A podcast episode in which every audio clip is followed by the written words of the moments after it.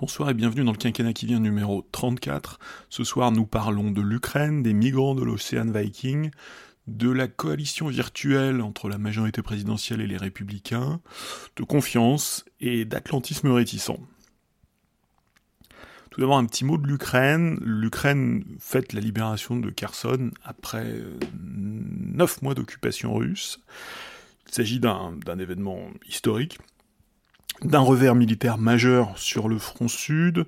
d'un camouflet politique puisque la Russie a procédé à, l'annexion illégale de, de cette oblast,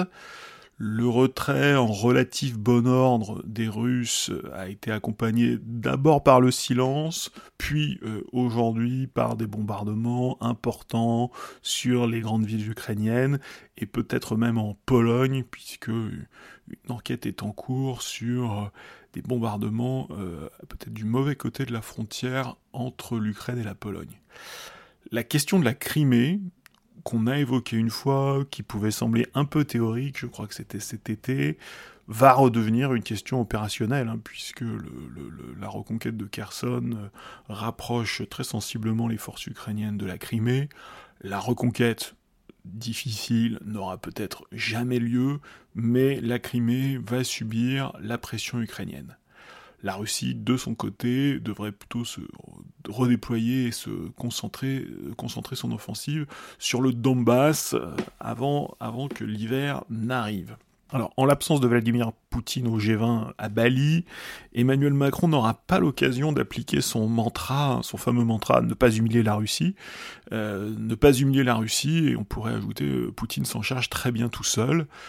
Euh, le, G20 sera donc euh, pas forcément. Les optimistes avaient pensé à une espèce de, G20 consacrant le, retournement de la diplomatie mondiale. C'est peut-être aller un peu vite en besogne, mais euh, les bonnes nouvelles sont plutôt là. La défaite limitée de Biden lors des élections intermédiaires aux États-Unis ne va pas changer la donne dans le camp occidental. Et l'Ukraine évoque maintenant la possibilité d'une négociation. Alors, lointaine, euh, au second semestre 2023, euh, avec, mais euh, avec des préalables clairs, restauration de l'intégrité territoriale, compensation des pertes subies, jugement des criminels de guerre, garantie effective de sécurité. Donc les, messages du, président Zelensky sur, sur, sur la paix, la, paix à portée de main, ou l'interruption de la guerre, doivent être interprétés à l'aune d'objectifs ukrainiens qui n'ont pas varié, notamment en premier rang l'intégrité territoriale de l'Ukraine.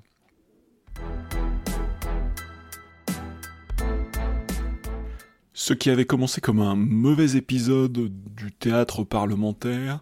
a changé de nature quand la France a décidé d'accueillir l'Ocean Viking après trois semaines de mer et le refus obstiné de l'Italie et de Malte, les États en première ligne, qui sont en première ligne sur cette, euh, sur cette route migratoire dite de Méditerranée centrale.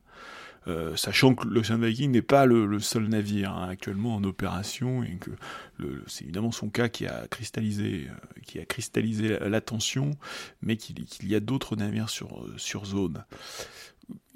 Quand le député LFI euh, Carlos Martins Bilongo euh, la semaine dernière a interpellé le gouvernement et qu'il a été coupé euh, par le député du Rassemblement national Grégoire de Fournas, je crois que personne n'aurait misé sur un tel dénouement. L'objectif du, député de la France Insoumise était d'interpeller sur cette situation. il n'est pas impossible qu'il ait assez bien réussi. Euh, surtout si on se souvient qu'en 2018, la France n'avait pas ouvert euh, les ports français euh, et que les 600 migrants de, l'Aquarius, qui était déjà un navire affrété par SOS Méditerranée, avaient fini dans le port espagnol de Valence, la France se contentant de prendre part à l'accueil postérieur.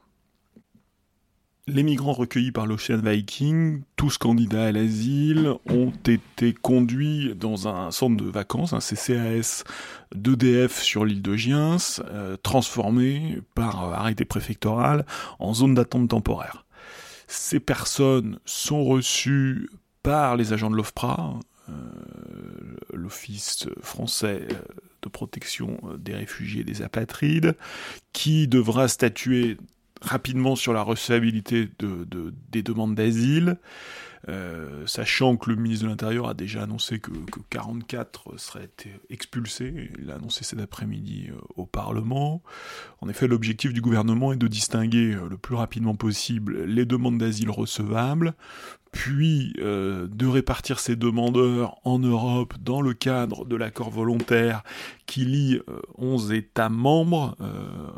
11 et de 12, en fait, et 12 moins l'Italie, puisque euh, l'Italie pose une difficulté. accord volontaire en fait qui, remplace ou qui se substitue à un accord général qui n'a pas pu encore intervenir dans le cadre du pacte migratoire européen. Euh, donc, distinguer, répartir et expulser euh,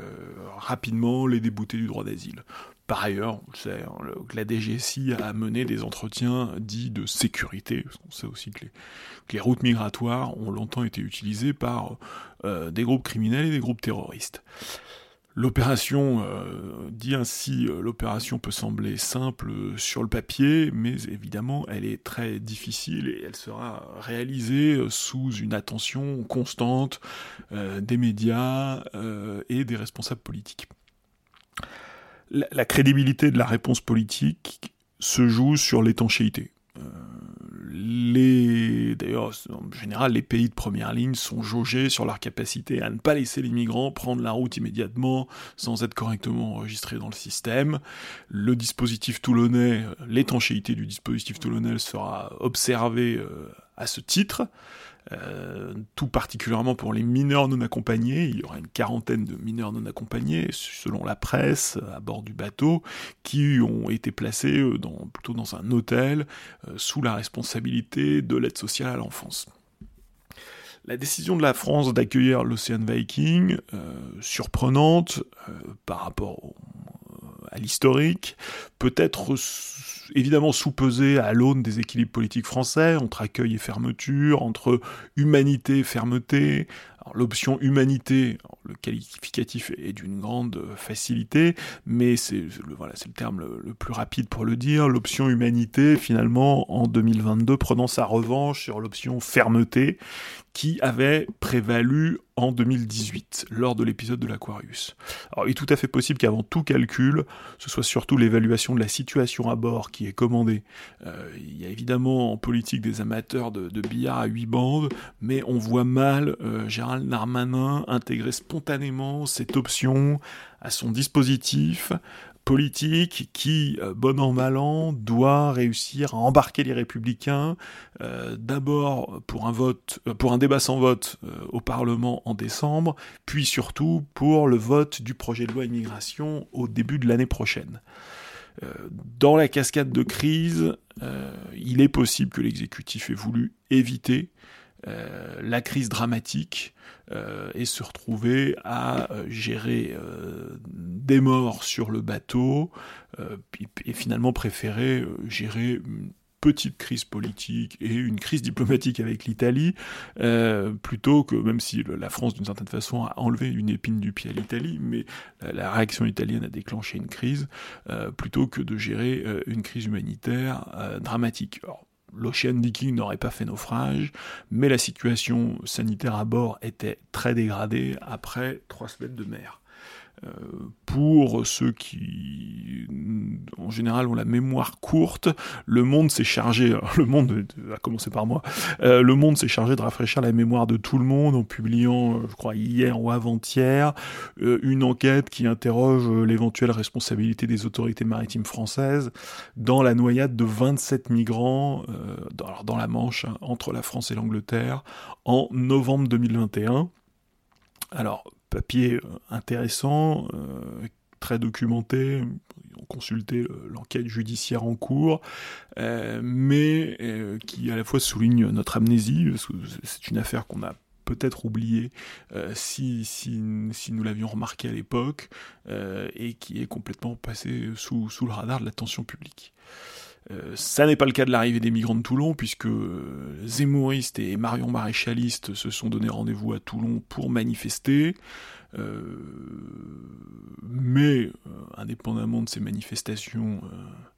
inévitables, les, les pouvoirs publics le, défi pour les pouvoirs publics n'est pas non plus colossal. Les pouvoirs publics doivent être en mesure de gérer la prise en charge de, 234 migrants, même si, euh, contrairement à des épisodes précédents ou finalement à l'ordinaire de, la politique d'asile et d'immigration, euh, là, évidemment, le sort des 234 sera particulièrement scruté. D'ailleurs, dès le premier jour de l'ouverture du centre, du centre hierois, euh, des parlementaires de gauche, accompagnés de journalistes, ont fait valoir leur droit de visite, hein, qui, est prévu par la loi, dans le CCAS d'hier pour vérifier euh, conditions d'accueil et respect du droit complexe très complexe, droit de l'asile, euh, potentiellement euh, ni à contentieux, et pour vérifier que euh, les migrants réfugiés au CCAS avaient bien accès à leurs droits. Quelques jours après l'entrevue nocturne entre Emmanuel Macron et Giorgia Meloni, la décision française a déclenché une petite crise franco-italienne, surtout attisée, non pas attisée pas tant par la, décision d'accueil que par la rapidité avec laquelle l'Italie a réagi euh, à la décision française, hein, réagissant à une annonce de presse non confirmée, euh, ne prenant pas l'effort de vérifier, euh, et apparaissant finalement comme soulagé soulagé de que quelqu'un prenne la responsabilité de l'accueil. La diplomatie française a peu apprécié, a décidé de suspendre sa participation euh, au mécanisme de solidarité euh, à 12 euh, pour donc le mécanisme qui doit assurer une meilleure répartition des demandeurs d'asile pour décharger les pays d'arrivée Espagne, Italie et Grèce en tête. Euh, même si euh, les, chiffres de l'asile en Europe montrent que euh, les pays d'arrivée ne sont pas euh, forcément euh, les plus grands pays d'accueil. Hein. Évidemment, il y a le, fardeau de l'arrivée, la gestion de la frontière, la, tension aux frontières. Hein, la, France est bien placée pour le savoir puisque elle est pays frontière dans, le cas anglais et dans, le Pas-de-Calais. Euh, mais il est vrai que les, chiffres et notamment les chiffres 2021 sont presque surprenants hein, par rapport à notamment la capacité d'accueil de la France, qui la, la France est au tout premier rang, euh, un peu derrière l'Allemagne, hein, l'Allemagne restant la destination la plus attractive, euh, mais euh, la, France prend, sa part et toute sa part dans la politique de, de l'asile en Europe. Alors le, débat est souvent, c'est vrai, rendu confus par les règles de Schengen, le président de la République critique régulièrement, hein, les règles de Schengen qui semblent un peu absurdes, puisque qui ferait peser un, fardeau extrêmement lourd sur, sur les pays d'arrivée, sur les pays frontières. Euh, et puis par ailleurs, on reste sur cette image d'une France euh, au mieux pays de rebond, hein, c'est l'expression qui était utilisée notamment pendant la, crise de 2015-2016, où clairement la France n'était pas la première destination euh, des migrants proche-orientaux, mais euh, maintenant qu'on est redevenu, revenu, alors certes à un niveau de flux important, hein, ça c'est les flux post-Covid sont importants, mais les flux post-Covid ne sont pas les flux de 2015-2016, et dans ce contexte-là, la France n'est plus ce pays de rebond, voire ce pays répulsif. la France, au vu des chiffres 2021 est une des premières destinations euh, pour l'asile en Europe. Alors, dans le cadre de la crise, la France a renforcé ses contrôles à la frontière euh, franco-italienne. Ça, ça fait un peu partie des, mesures de rétorsion. Euh, il faut savoir que l'Italie joue un jeu un peu complexe avec les, nombreuses ONG, les nombreux bateaux intervenant en Méditerranée, puisque le, credo anti-immigration de l'extrême droite italienne, avec même un peu de compétition entre, entre la Ligue et euh, Fratelli d'Italia, donc entre, entre, le parti de Salvini et le parti de Meloni, le ce credo anti-immigration, cette rhétorique, cette position politique, rejoint euh, la préoccupation des gouvernements italiens, qui est de mieux répartir la pression migratoire avec les pays du Nord, euh, pays du Nord dont les ressortissants sont très impliqués euh, dans les ONG euh, de solidarité. Et donc c'est un, conflit en partie nord-sud, euh, avec une dimension très politique sur, sur la, pour, pour l'extrême droite italienne, et en même temps une position qui est presque une position de, de base de, de, l'État italien, hein, État frontière, qui évidemment doit, doit supporter l'entrée, alors même si au final c'est pas un pays, un grand pays d'asile, en tout cas il doit évidemment supporter l'attention permanente à ses frontières. bon, les tensions existent en Europe, ni la France ni l'Italie n'ont intérêt à se brouiller durablement, et d'ailleurs, comme souvent, Emmanuel Macron a joué la carte Sergio Mattarella, euh, donc son, homologue italien, le vieux président de la République italienne, euh, réélu, euh, réélu un peu à son corps défendant, mais réélu pour un nouveau mandat, qui est un interlocuteur presque fétiche hein, du président de la République. Les, deux ont beaucoup poussé pour le, traité d'amitié franco-italienne, le traité du Quirinal, et, donc l'a joué Emmanuel Macron a, communiqué par téléphone, la diplomatie du téléphone, non pas avec Vladimir Poutine, mais avec Sergio Mattarella, avec un communiqué de presse à la clé pour dire qu'ils s'étaient parlé pour l'essentiel. Euh, et puis par ailleurs, peut-être que peut-être que Emmanuel Macron et Giorgia Meloni se, croiseront euh, lors du G20 à Bali, mais ça, on ne le sait pas encore.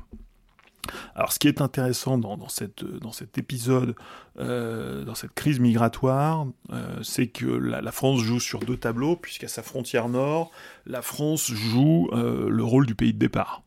Et la France et les, le Royaume-Uni viennent d'annoncer un nouvel accord sur le contrôle de la frontière maritime entre le continent et l'Europe. Donc la situation s'était apaisée ces dernières années, mais les flux restent importants et ont changé de nature, puisque le meilleur contrôle de, des infrastructures de transport, euh, notamment euh, du tunnel sous la Manche, euh, ont poussé les migrants vers des solutions un peu méditerranéennes avec la solution des petits bateaux, hein, les, small boats, qui, qui préoccupent beaucoup et les pouvoirs publics britanniques, euh, mais aussi les, pouvoirs publics français, hein, puisqu'il y a évidemment un, enjeu euh, humanitaire et un enjeu de sécurité important euh, dans la traversée de la Manche. L'accord franco-britannique prévoit que la Grande-Bretagne paye plus pour que la police française contrôle plus et contrôle mieux les départs. D'ailleurs, des, des, Britanniques seront associés tant au niveau état-major qu'au niveau opérationnel aux opérations en France. Et alors c'est assez intéressant parce que par analogie, euh, ce qui se passe sur la Manche, dans le transmanche, entre deux démocraties, euh, permet, alors la, France a communiqué sur un peu moins, euh, serait passé sous les 50% de départs empêchés, et on imagine bien que ce qui peut se faire entre deux démocraties, deux États relativement efficaces et démocratiques, sera difficilement dupliqué en Tunisie ou en Libye, où les autorités euh, sont probablement plus brutales, ont probablement plus de latitude, mais sont également beaucoup moins fiables. Donc finalement, le, laboratoire euh, manchois ou calaisien euh, nous, montre bien toute la difficulté de l'exercice et les, limites même. Hein. On dit très souvent que la, diplomatie française il suffirait d'embarquer les pouvoirs publics libyens pour, euh, mettre fin au flux. Euh, à la fois, la Tunisie et la Libye sont deux zones de départ importantes, et le, il est peu probable que le, que yaka faucon euh, diplomatique suffise à tarir les flux. Retour à la, la politique franco-française avec un petit mot sur coalition, euh, coalition virtuelle et sur les, travaux de cette coalition virtuelle entre la majorité présidentielle et LR, euh, notamment cette semaine sur l'assurance chômage, hein, la semaine dernière et cette semaine sur l'assurance chômage. La méthode a fait ses preuves cet été. Hein. Députés et sénateurs ont trouvé un accord en commission mixte paritaire sur le projet de réforme de l'assurance chômage. Donc les règles actuelles, issues de la réforme de 2018, qui sont tombées au 31 octobre, sont euh, prolongées jusqu'au 31 décembre 2023. Et dans l'immédiat, l'exécutif a obtenu du Parlement la, possibilité de modifier les règles par décret. Euh, alors rétif au chèque intégralement blanc, les sénateurs ont tenu à inscrire le principe de modulation de l'indemnisation euh, en fonction de la conjoncture dans la loi, mais c'était évidemment euh, l'objectif, alors il n'était pas inscrit dans la loi, mais c'était l'objectif annoncé et assumé euh, de l'exécutif. Et puis les parlementaires LR ont obtenu un durcissement des règles pour les personnes qui refuseraient un CDI après plusieurs CDD ou une période d'intérim les sénateurs ont accepté de ne pas totalement rayer euh, le cadre de négociation contraignant établi en 2018. Cadre qui a échoué hein, lorsqu'il a été utilisé en, 2018, en renvoyant à une négociation, à la négociation en cours, hein, la négociation qui, va commencer, beaucoup de sujets de négociation sociale en ce moment, euh, la négociation qui va commencer sur la, gouvernance de l'assurance chômage, qui doit donner euh, un, nouveau cadre d'organisation, un nouveau pilotage euh, à l'assurance chômage. Alors cette réforme de l'assurance chômage tient essentiellement sur une intuition un peu paternaliste. Euh, les règles n'inciteraient pas les chômeurs à chercher activement, et donc euh, on va pas stigmatiser les chômeurs, mais on va changer les règles pour que les, règles soient plus incitatives. Alors sur la base de cette intuition, étayée euh, ou inspirée plus qu'étayée par des exemples américains et canadiens qui, quand on se penche dessus, et il y a pas mal euh, d'économistes du travail qui se sont penchés dessus, n'ont vraiment rien de probant, mais qui reviennent systématiquement dans le débat public. Donc sur la base de cette intuition, les règles d'indemnisation vont être vont être modifiées euh, pour 100% euh, des chômeurs indemnisés, hein, parce que les, règles pourraient être durcies pour tout le monde, alors que les données empiriques, par exemple les radiations, hein, puisque Pôle Emploi mène une politique de radiation, les, données empiriques évaluent en général à 10% le nombre de chômeurs anormalement passifs. Donc le raisonnement est quand même particulièrement bancal, d'autant que l'assurance chômage est nettement excédentaire. 44 euh, milliards de contributions, avec une partie fiscalisée hein, depuis, depuis la dernière réforme, mais une fiscalité qui est venue remplacer les cotisations. 44 milliards de contributions pour 40 milliards d'indemnités. Euh, et euh, dans, ces 40 milliards d'indemnités, hein, il faut bien intégrer des choses qui sont à la limite de l'assurance chômage, le financement du service public de l'emploi, euh, qui, qui, devrait être au budget de l'État, le régime des travailleurs frontaliers, qui devrait être au budget de l'État, c'est une politique d'aménagement du territoire, c'est comme ça qu'on pourrait la décrire, et puis surtout la contribution à la politique culturelle, hein, qui là aussi devrait être au budget de l'État, avec le régime des intermittents. Et donc malgré la prise en charge quand même de, ces trois postes de dépenses euh, assez importants, il y a 4 euh, milliards d'excédents euh, en, en, 2000, en 2022 sachant qu'en effet 2022 est une bonne année, euh, une année dynamique, euh, notamment du côté des recettes, et plutôt dynamique,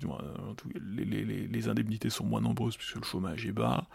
euh, les excédents sont quand même suffisamment rares hein, dans notre système de protection sociale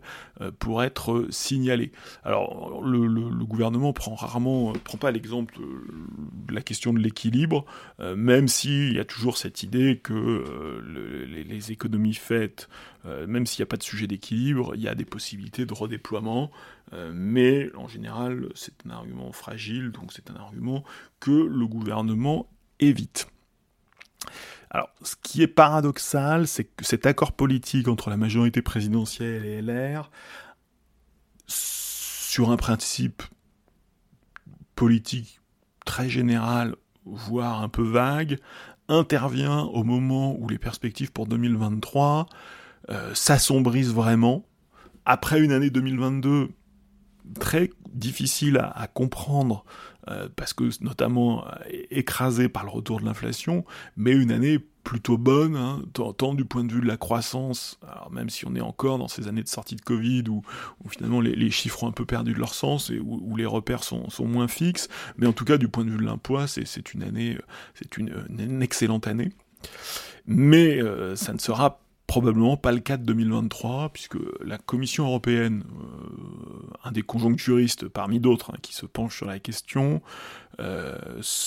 a publié ses prévisions économiques d'automne, et la Commission prévoit pour la France une croissance légèrement positive, euh, mais 0,4 hein, après 2,6 en 2022, donc on, va changer quand même de, de rythme,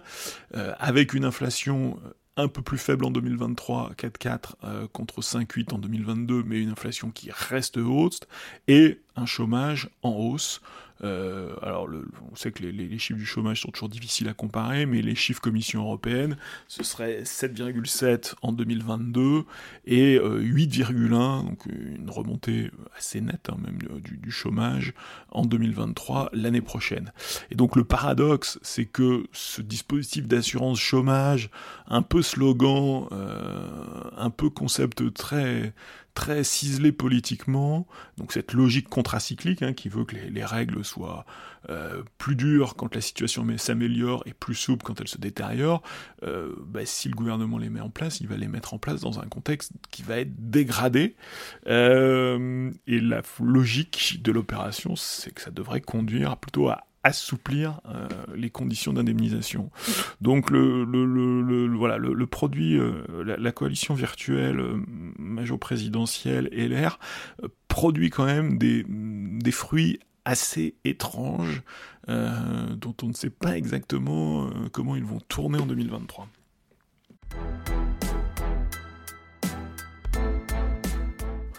Nous avons pris l'habitude de suivre le, baromètre Kantar, hein, le baromètre qui est publié dans le, Figaro Magazine. Kantar, c'était autrefois connu sous, le nom de, de. Euh, donc baromètre qui mesure la confiance de l'exécutif, notamment, et puis la cote de la confiance aussi des personnalités, et qui le fait euh, depuis 50 euh, ans. donc en, septembre, on avait commenté les chiffres de septembre, et en septembre, il y avait plutôt une, bonne nouvelle, moi la, la publication, oui c'était la publication début octobre des chiffres de septembre, avec plutôt une, bonne nouvelle. là, le, la publication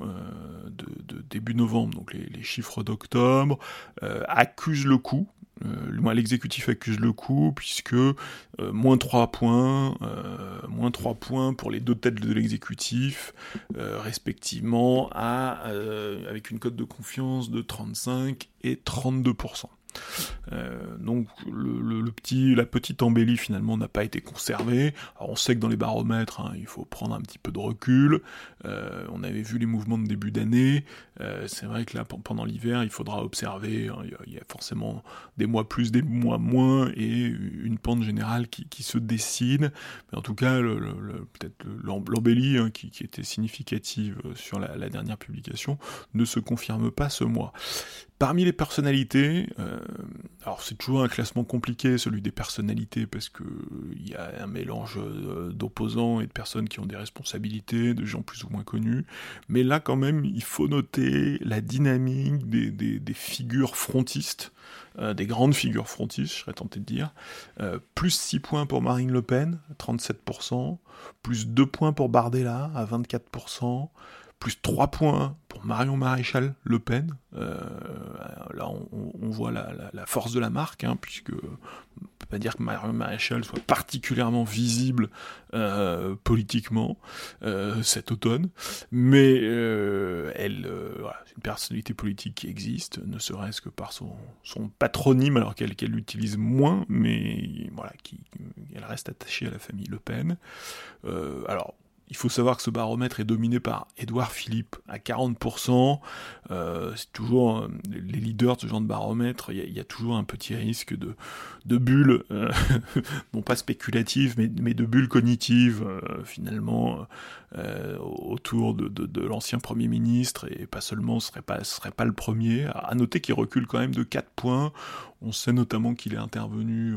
comme, comme l'an dernier à peu près à la même date, avec des, des propositions euh, assez, euh, assez tranché sur, euh, sur l'âge de la retraite. bon, faudra surveiller cette popularité un peu, un peu irréelle, un peu virtuelle hein, pour, pour un, ancien responsable politique qui a évidemment manifestement de grandes ambitions,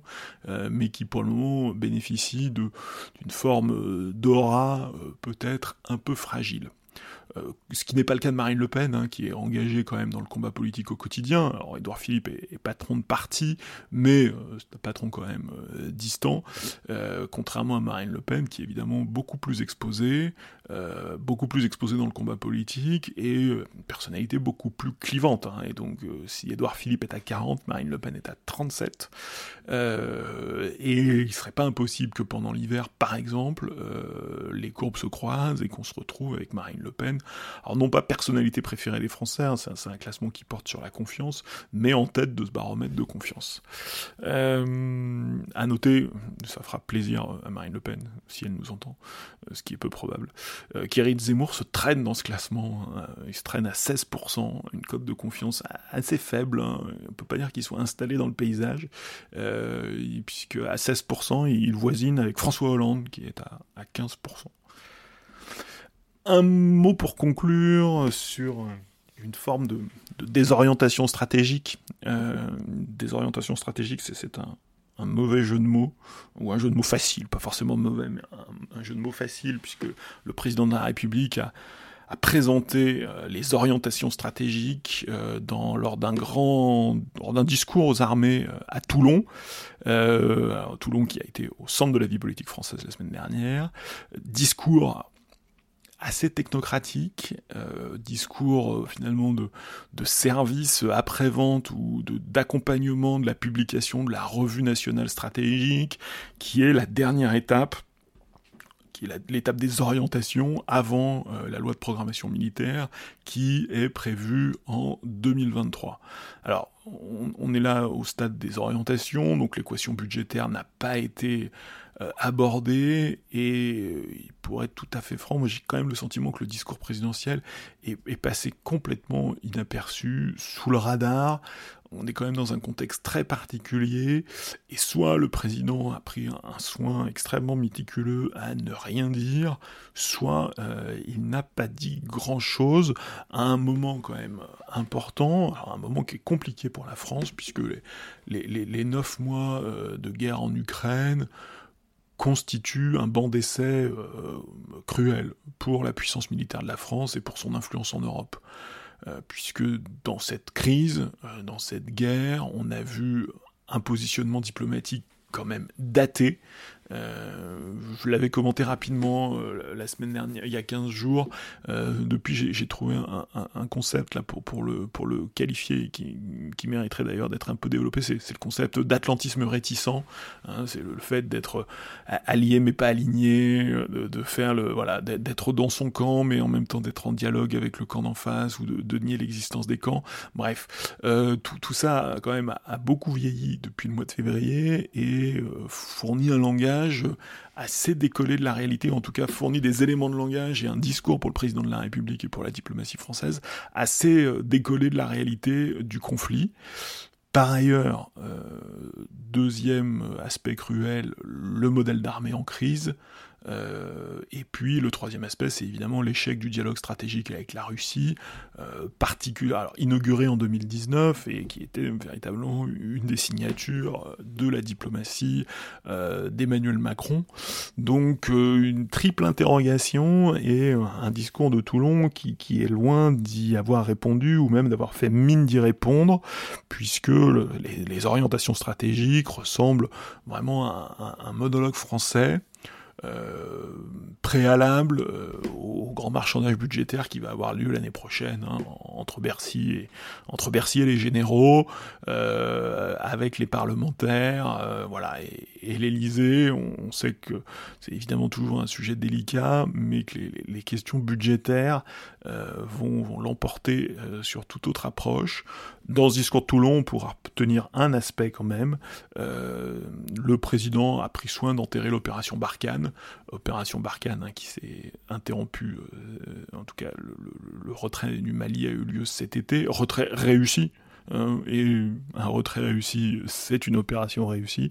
Euh, évidemment, on est par les trains qui n'arrivent pas à l'heure, mais retrait réussi du Mali, retrait probablement pertinent du Mali et redéploiement euh, partiel hein, du dispositif dans les pays voisins, ce que le, président de la République a, tenu à consacrer, hein, puisque il n'y a plus d'opération, il n'y a pas cette opération, il n'y a plus d'opération, donc elle n'a pas de nom, il n'y a pas un après Barkhane, mais il y a une série de coopérations bilatérales avec des États euh, exposés plus que jamais euh, à la pression djihadiste dans la région sahélienne euh, et même un peu au-delà en direction du sud. Voilà, c'est tout pour euh, aujourd'hui. Et on se retrouvera la semaine prochaine. Il n'y a pas de conseil des ministres demain. un élément très important qui était nécessaire de porter à la connaissance de tous. À bientôt.